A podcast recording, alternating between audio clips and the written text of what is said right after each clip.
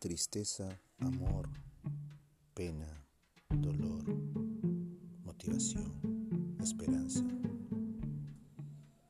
Diferentes sensaciones, emociones que todo ser humano percibe, contempla, observa.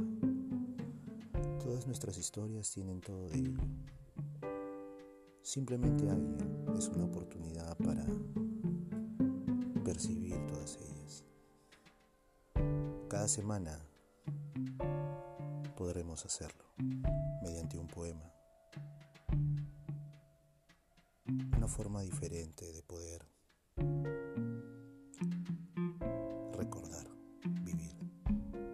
¿Te atreves a escuchar?